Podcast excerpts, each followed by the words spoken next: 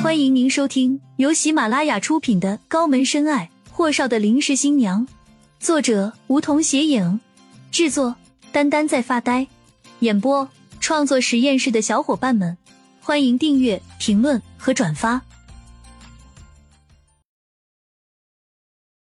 第七十七集，顾青青这么稀里糊涂的出了公司，一路低头看着脚尖，这算不算是升职了？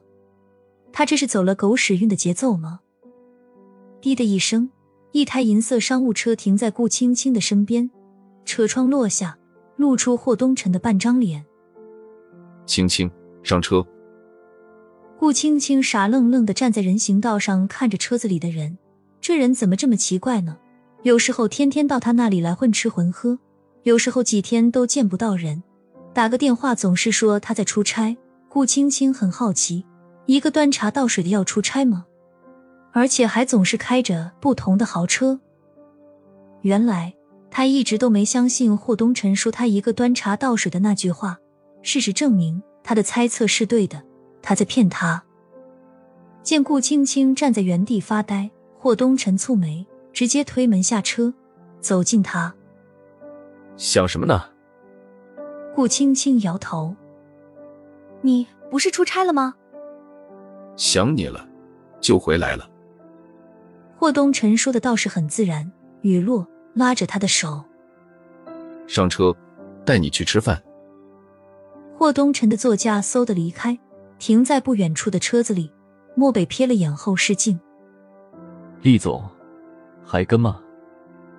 厉谨言靠着靠背，蹙眉，跟。御品华府。是安城的一家御厨级别的私房菜。凡是去御品华府的食客，要么都是提前预定，要么就是华府的高级会员，有自己的定制包间，随时都可以来去自如。这也是顾青青第一次去那么高级的餐厅。从外面看，简单的很，那是一座明清沿用下来的私家大院，外面是青砖大门和围墙，大门两侧的围墙都好几层的那种明清时代的古木房子。都是各种小吃，所以那条街叫做御品美食街。安城的代表性小吃一条街，确切的说是古街。御品华府坐落在小吃街的街口，霍东辰拉着顾青青的手，两人踩着真光发亮的青石板路，朝着御品华府大门而去。见顾青青今天一路都在弯着嘴角，霍东辰扣了扣他的手心，笑什么了？顾青青这才看向霍东辰，我今天升职了，所以霍东辰眉心皱成了川字纹。所以你请我？顾青青指了指街边的各种小吃店和小吃摊位，我请你吃那些吧。御品华府，他虽然没去过，但是一听那名字都好高大上，肯定贵。霍东辰拉着他的手站在大街上，两人面对面站着。因为是入秋时分的近黄昏，所以此时霓虹淡淡的映着晚霞。他们俩站在那条古街的路口，俊男倩女，怎么看都和大街上普通的恋人所差无几。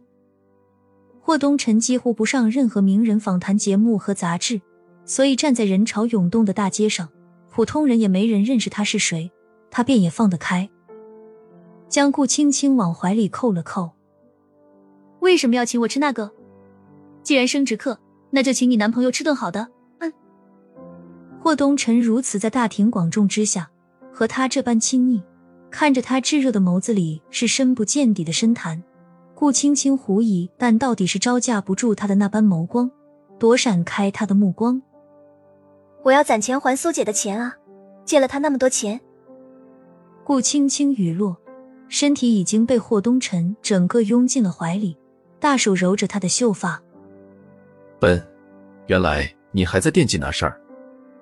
是啊，我当然惦记了。说好的给苏姐五千五千还的。哦，对了，我听我们同事说，苏姐是个单亲妈妈，带着个宝宝呢。我怎么好意思不给她还钱？好了，我已经还给她了。霍东辰合着眼，温声说道。顾青青使劲推了推霍东辰的胸口，这才呼吸顺畅，白了他一眼。你干嘛了？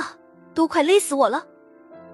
雨落，他的手指便在喉咙处摸了摸，那里有条疤痕，是那次被那些人勒住留下的。